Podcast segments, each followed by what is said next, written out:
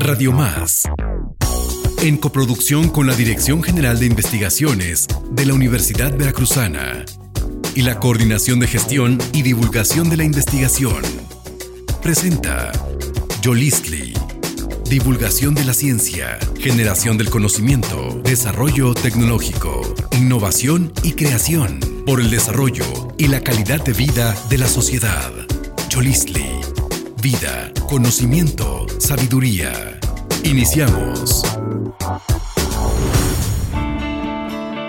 Hola, ¿qué tal queridos y queridas radio escuchas de RTV? Les doy las gracias primero que nada a Josué de la Fraga por este espacio y por toda su paciencia en la grabación. Esto se compensa porque hoy les vamos a dar una información súper importante. ¿Sabías que tu salud bucal puede afectar tu bienestar general? ¿Sabes cuántas enfermedades te puedes buscar y hasta dónde? Si no te cuidas bien esos dientes, incluso pueden ser enfermedades cardíacas. Mi nombre es Gladys Yáñez y soy la editora de la revista Pregones de Ciencia. Y hoy me acompaña. Hola, ¿qué tal? Soy Miguel Vázquez, soy fotógrafo de la revista Pregones de Ciencia. Este chismecito que hoy te vamos a contar nos lo contaron cuatro investigadoras, dos de del Centro de Estudios y Servicios en Salud de la Universidad Veracruzana, uno del Instituto de Investigaciones Biológicas de la Universidad Veracruzana y una persona, María del Rocío Hernández, del Laboratorio de la Felicidad y Bienestar Subjetivo del Centro Regional de Investigaciones Multidisciplinarias de la Universidad Nacional Autónoma de México. Bueno, esto es muy importante que lo sepas, porque la salud bucal Ah, va más allá de tener dientes y encías sin dolor, ¿no es cierto, Mike? Sí, creo que muy pocas veces como ciudadanos ponemos atención, especial atención en, nuestra salud bucal. Regularmente cuando vas con, con, el dentista te pregunta cuántas veces al día en la semana te cepillas los dientes, ¿no? Y comúnmente dices dos, y comúnmente el pretexto es el trabajo pero creo que mm, deberíamos de ser más responsables y creo que a esto, esto, este artículo para eso nos, nos invita, ¿no? A ser responsables con la salud bucal porque genera problemas en un segundo y un tercer plano, ¿no? No, a veces no dimensionamos cuánto afecta la caries, creemos que solamente es la manchita negra en la muela, en el diente, pero va más allá va más allá y las investigadoras aquí no los explican. Sí, fíjate que tal como lo dices, y a veces uno le miente al dentista, ¿no? Le dices, no, pues yo tres, ¿no? Dos, y pues a veces en casa uno se te olvida, ya se te hizo tarde, tienes mucha chamba y no te lavaste los dientes, dices tempranito, ¿no? O a lo mejor te paras a las 11 de la noche ya que te habías echado como medio coyotito y te acuerdas, te lavas los dientes para no amanecer con el tufo, pero este, pues en eso es muy importante. Al respecto, los autores de este artículo nos comentan que de acuerdo con las últimas estadísticas de la Organización Mundial de la Salud, 9 de cada 10 personas en todo el mundo están en riesgos de sufrir algún tipo de padecimiento bucodental, lo que incluye caries, enfermedades de las encías, maloclusiones, cáncer de boca, entre otras. Pero también nos dan otros datos. ¿Te acuerdas de algo? Sí, sí, Gladys. Y mira, yo vengo de una familia de dentistas, de una dinastía dental. y a pesar de que, pues, eh, la salud bucal es un tema muy, muy específico dentro de mi círculo familiar, no tenía en cuenta cuán grave es no atender tu salud bucal. Eh, las investigadoras aquí nos explican que puede generar o puede ser también hay un problema eh, respecto a la diabetes, respecto a problemas cardiovasculares. Y creo que esto, esto no lo pensamos, pero no lo dimensionamos tampoco cuando dejas pasar un largo rato sin cepillarte los dientes, sin usar eh, hilo dental para limpiar tus, tus dientes y tus encías. Esto no, no lo ves y eso también te genera un problema a largo plazo y pues lo dejas pasar y es un sinfín. Pero es que además es muy doloroso atenderte. Bueno, además de que sea engorroso, de que vas a estar ahí, alguien te va a estar sentado, te vas a estar, alguien te va a estar viendo la boca. pues a veces no vamos hasta que ya de plano nos duele, ¿no? Y, y el dolor dental, creo que las autoras ahí comparan el dolor dental hasta con el parto, ¿no? Según recuerdo de lo que dice mi madre dentista, que le mando un saludo hasta Tezutlán, ella dice que muchas veces como varón uno exagera los dolores, pero porque no hemos sentido el, dolor de parto, de parto Pero yo que sí sentí un dolor de muela, sí se siente muy feo y me quiero morir, me quiero que me lo quiten en ese momento y dejar de sentirlo, ¿no? Pero digo, es una consecuencia. La verdad es que el dolor es una consecuencia. Nosotros lo vemos como un problema, pero realmente si pusieras atención, si te cepillaras correctamente, usaras el cepillado tres veces al día o después de comidas, lo que siempre me recomiendan es que le baje a los dulces, ¿no? Si también le bajaras a los dulces, pues no tendrías esta, este sufrir, ¿no? Y por lo tanto problemas a mediano o largo plazo en otras partes de nuestro organismo.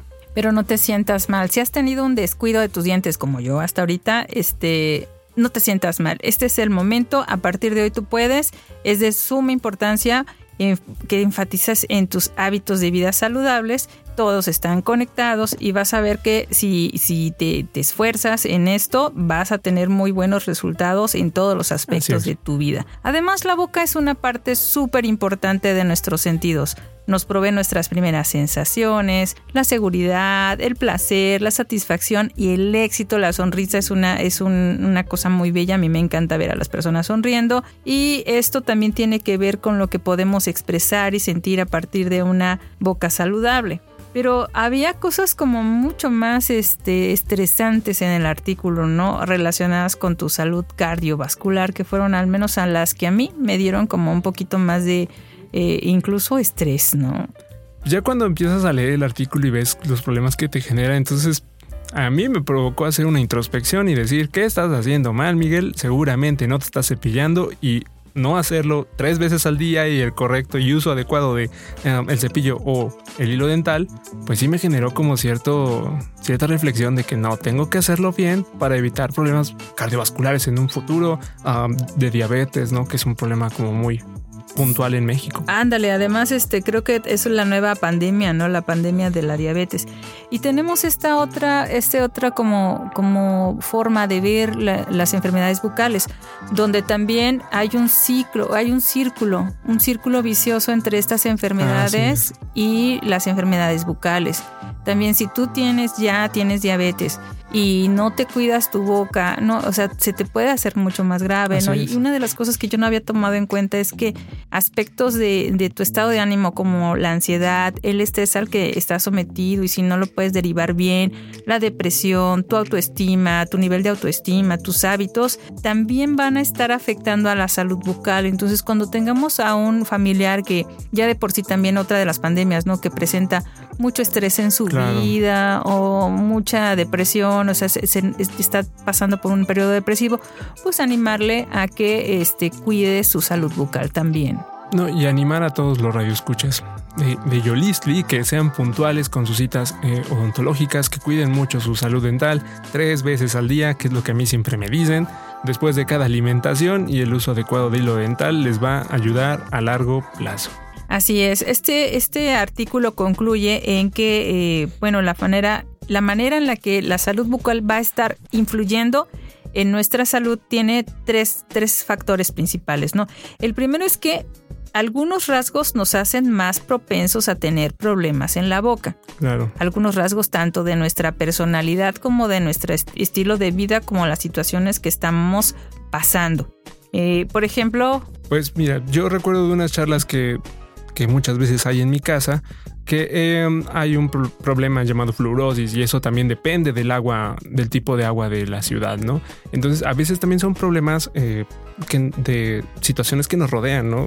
Ajá, a lo mejor si identificas que el agua de tu ciudad no es la mejor para lavarte los dientes, pues te la lavas con agua hervida, ajá, de garrafoncito. O, de garrafón, o lo que tengas a la mano, pero buscas la manera de que esto no te esté afectando. La segunda cosa que concluyen es que algunos comportamientos van a dañar nuestra salud oral, por ejemplo. Por ejemplo, pues no, el clásico, ¿no? Que creo que como buenos mexicanos muchas veces hacemos abrir con la boca una lata de refresco. Ah, no, no, man, Eso no lo hagan, por favor, porque eso también nos va, nos va a mermar. También trabajar hasta tarde, ¿no? Y hasta que te sientas totalmente agotado en la computadora o ponerte a jugar juegos de video hasta que ya no puedas más y entonces pasas de la computadora a la cama sin pasar antes por el, por el baño y echarte una lavadita de dientes, ¿no? Es, eso también puede estarnos afectando. Y bueno, o sea, espero que nos puedan escribir y decirnos qué has hecho que te ha llevado a llevar una, a, tener una mala salud bucal, ¿no? ¿Qué has hecho? ¿Qué, qué no, qué no les dirías a los demás qué no hacer?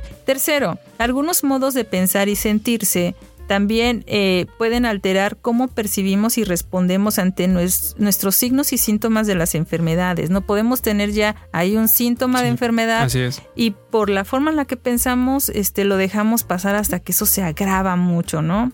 Y, si es algo que sucede muy, muy a menudo, este, Gladys, no, no prestamos atención a esos otros síntomas, síntomas perdón, que, tenemos eh, en, en, nuestra boca y a la larga, en serio, genera un problema mortal. Sí, ya llegar con dolor.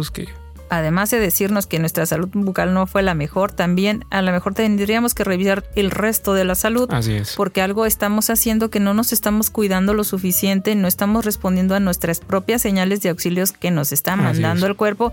Y entonces, pues eso es por hoy lo que te queríamos comentar y platicar. Esperamos que te sirva y te dejamos con, con el mensaje final de que si cuidamos nuestra boca vamos a tener una mejor conciencia de nuestro autocuidado general, de nuestros estilos de vida y también una mejor relación con otros sistemas con los que estamos conviviendo. Así es, y eso nos ayudará a mejorar nuestra calidad de vida, reduciremos las enfermedades orales y su impacto económico, social y humano en el mundo.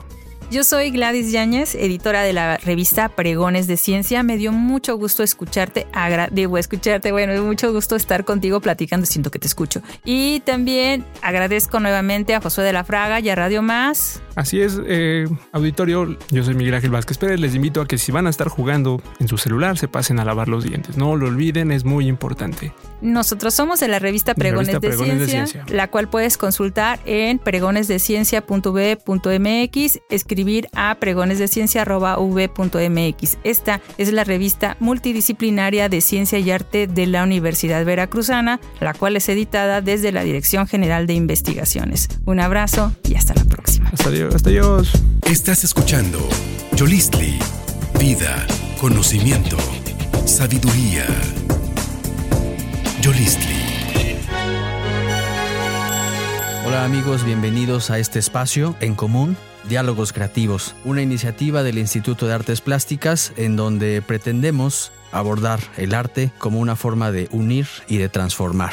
Queremos agradecer a Yolistli, al programa Yolistli, a la Dirección General de Investigaciones de la Universidad Veracruzana, a Radio Televisión de Veracruz y al Instituto de Artes Plásticas. Estaremos dialogando en este espacio Alejandra Roa y el maestro Fernando Piña. El sentido de estas cápsulas es que nos descoloquemos un poco del pensar para dar cabida al sentir y al estar en comunidad. Es decir, vamos a pensar en común como una representación creativa de la realidad, sí, pero a través del diálogo mediado por el arte y sus múltiples manifestaciones. En cada cápsula partiremos de una pregunta que nos permite comprender la diversidad de respuestas en torno a temas tan amplios que nos atraviesan a todas y a todos. En esta ocasión la pregunta es cómo nos construimos a partir de la letra, el texto y el libro. Y para eso a mí me gustaría empezar reflexionando sobre como seres humanos, como personas que habitamos este planeta, en realidad no nos hemos considerado, o tal vez sí, pero ahora desde la conciencia plena, como textos vivientes. Y para eso me gustaría compartirles un cuento de Guillermo Samperio, que podrán encontrar en el libro Después apareció una nave, Recetas para Nuevos Cuentistas, de la editorial Alfaguara. Es importante decir que Guillermo Samperio pues, es escritor mexicano, de cuento, novela, ensayo, de literatura infantil, poesía y crónica. Además es narrador, guionista, productor y promotor textual. Y el cuento se llama Tiempo Libre. Todas las mañanas compro el periódico y todas las mañanas al leerlo me mancho los dedos con tinta. Nunca me ha importado ensuciármelos con tal de estar al día en las noticias. Pero esta mañana sentí un gran malestar apenas toqué el periódico. Creí que solamente se trataba de uno de mis acostumbrados mareos. Pagué el importe del diario y regresé a mi casa. Mi esposa había salido de compras me acomodé en mi sillón favorito, encendí un cigarro y me puse a leer la primera página. Luego de enterarme de que el jet se había desplomado, volví a sentirme mal. Vi mis dedos y los encontré más tiznados que de costumbre. Con un dolor de cabeza terrible fui al baño, me lavé las manos con toda la calma y ya tranquilo, regresé al sillón. Cuando iba a tomar mi cigarro, descubrí que una mancha negra cubría mis dedos. De inmediato retorné al baño, me tallé con zacate, piedra pómex y finalmente me lavé con blanqueador. Pero el intento fue inútil, porque la mancha creció y me invadió hasta los codos. Ahora más preocupado que molesto, llamé al doctor y me recomendó que lo mejor era que tomara unas vacaciones o que durmiera. Después, llamé a las oficinas del periódico para elevar mi más rotunda protesta. Me contestó una voz de mujer que solamente me insultó y me trató de loco. En el momento en que hablaba por teléfono, me di cuenta de que en realidad no se trataba de una mancha, sino de un número infinito de letras pequeñísimas, apeñuscadas, como una inquieta multitud de hormigas negras. Cuando colgué, las letritas habían avanzado ya hasta mi cintura. Asustado corrí hacia la puerta de entrada, pero antes de poder abrirla, me flaquearon las piernas y caí estrepitosamente. Tirado boca arriba, descubrí que además de la gran cantidad de letras hormigas que ahora ocupaban todo mi cuerpo, había una que otra fotografía. Así estuve durante varias horas hasta que escuché que abrían la puerta. Me costó trabajo hilar la idea, pero al fin pensé que había llegado mi salvación. Entró mi esposa, me levantó del suelo, me cargó bajo el brazo, se acomodó en mi sillón favorito, me ojeó despreocupadamente y se puso a leer. Y así es, así es como nos leemos entre nosotros, como hemos olvidado que la lectura no solamente está en el plano lingüístico, sino la lectura va más allá. Nosotros leemos y escribimos en imágenes, en sonidos, y eso nos va haciendo verdaderamente textos vivientes. Retomando un poco en ese sentido que somos libros, a mí me gustaría compartir con ustedes un pequeño fragmento del prólogo del libro de Los elementos del estilo tipográfico de Robert Brinkhorst en su versión 4.0 de la editorial del Fondo de Cultura Económica, libro sobre libros. Eh, Robert Brinkhorst, pues bueno, un lingüista, tipógrafo, editor, poeta, y justo es la poesía la que utiliza para eh, escribir eh, este libro y lo hace bastante amigable a pesar de que la tipografía es un tema hasta cierto punto complicado o difícil, ¿no? Eh, bueno, les comparto parte de este prólogo que dice así, la tipografía es el arte de dotar al lenguaje de una forma visual duradera y por lo tanto de una existencia independiente. Su médula es la caligrafía, esa danza que sobre un escenario diminuto efectúan la mano y la pluma y sus raíces llegan al suelo nutritivo, aunque sus ramas puedan estar cargadas cada año con máquinas nuevas. Mientras la raíz siga viva, la tipografía seguirá siendo una fuente de auténtico placer, conocimiento y sorpresa. Como oficio, la tipografía comparte una larga frontera y muchas preocupaciones con la escritura y la edición por un lado, y con el diseño gráfico por el otro, y sin embargo no pertenece a ninguno de estos campos. Eh, si tomamos eh, a la tipografía, a la letra, al signo, al símbolo como parte de nuestra identidad, eh, podemos decir que somos letras, así como somos libros, también somos letras. desde que se nos da un nombre, una identidad, pues bueno, hay una serie de caracteres que construyen ese nombre y esa identidad. un ejemplo muy radical podría ser el nombre de este artista Prince, que cambió a simplemente un símbolo. También somos lo que escribimos. Eh, es decir, nuestra forma de escribir, eh, las herramientas que utilizamos, dicen mucho de nuestra personalidad y de lo que somos. Siempre hay una forma de detectar quién ha eh, escrito cierto texto a partir de la forma de la letra. nos hemos construido también desde la escritura, digamos desde que inician los primeros trazos, las primeras imágenes, las primeras grafías en la historia de la humanidad, pues digamos que ya desde ahí se desarrolla una convención, eh, que es una convención muy compleja, porque no es solo una cuestión social, sino que también es una cuestión política, cultural y económica. Y en ese sentido, eh, podemos decir que la letra, la tipografía, los signos, esta gran convención que hemos tenido los seres humanos, eh, nos construyen como, como entes. Y eso es lo que nos hace ser letras también.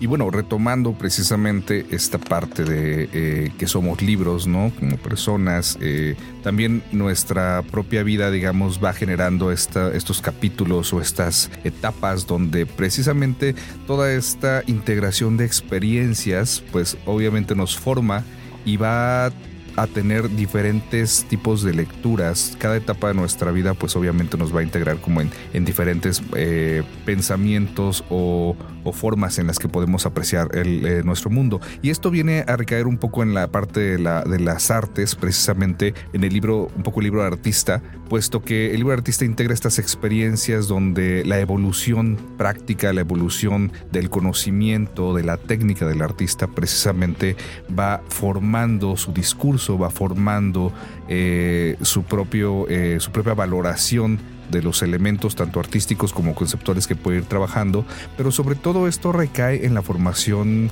propiamente profesional y personal. Eh, pienso que desde este punto de vista el arte está muy relacionado con, con el libro como objeto, puesto que precisamente vamos atravesando una serie de, digamos, de etapas, de momentos, donde nos vamos a desarrollar cada vez un poquito más, un poquito menos, con altas y con bajas, precisamente como sería la propia dicción o la propia redacción de un libro y precisamente el libro como, como persona es como ese baúl de experiencias donde nosotros vamos a poder tener ese eh, acercamiento a lo que el otro es o a lo que el otro forma y desde las artes entenderlo pues precisamente nos va a permitir también poder interpretar más allá de nuestra propia disciplina o de nuestro propio círculo personal o familiar, ¿no? En este sentido, precisamente estas interpretaciones que cada persona tiene, pues es lo mismo que sucede con la obra artística. Las interpretaciones es lo rico, lo que enriquece a la, obra de arte. No se queda con una sola interpretación, sino que tenemos varias lecturas como lo sería un libro, como lo serían las páginas de un libro. Y estas lecturas a su vez van a tener diferentes sentidos o significados para cada uno de nosotros o de nosotras, ¿no? Y es así como a través precisamente de esta construcción o de la metáfora de que somos libros o, el libro de vida, es así como precisamente eh, el arte aporta a nuestra propia formación humana. Y así justamente como lo mencionas, Fernando, y también como ya lo dijo Abraham, y retomando también la lectura que tuvimos de, Guillermo Samperio, es importante que recordemos a quienes nos escuchan, y gracias por estar ahí, gracias por escucharnos, porque el diálogo no es entre nosotros, el diálogo es para ustedes, con ustedes y entre todos. Por eso estamos buscando este espacio en común. Recordemos que si bien somos textos vivientes, estamos hechos de letras, pues también podemos y siempre estamos en la disposición de ir reescribiendo este libro de vida, ¿cierto, Abraham? Así es, y pues bueno, eh, así como la tipografía y las letras y la escritura, pues nosotros también nos transformamos, como bien lo dices, pero a partir de algo tan sencillo como es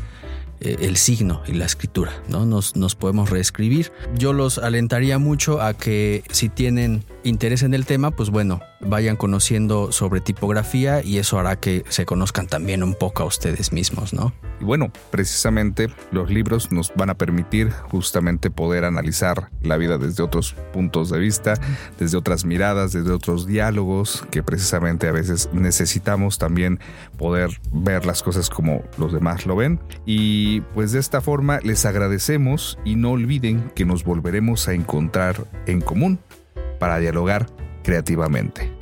Hasta la próxima. El maestro Abraham Méndez Gómez, la doctora Alejandra Roa y un servidor, el maestro Fernando Piña. Gracias. Radio Más, en coproducción con la Dirección General de Investigaciones de la Universidad Veracruzana y la Coordinación de Gestión y Divulgación de la Investigación, presentó Yolistli. Divulgación de la ciencia, generación del conocimiento, desarrollo tecnológico innovación y creación, por el desarrollo y la calidad de vida de la sociedad. Yolistli. Vida, conocimiento, sabiduría. Yolistli.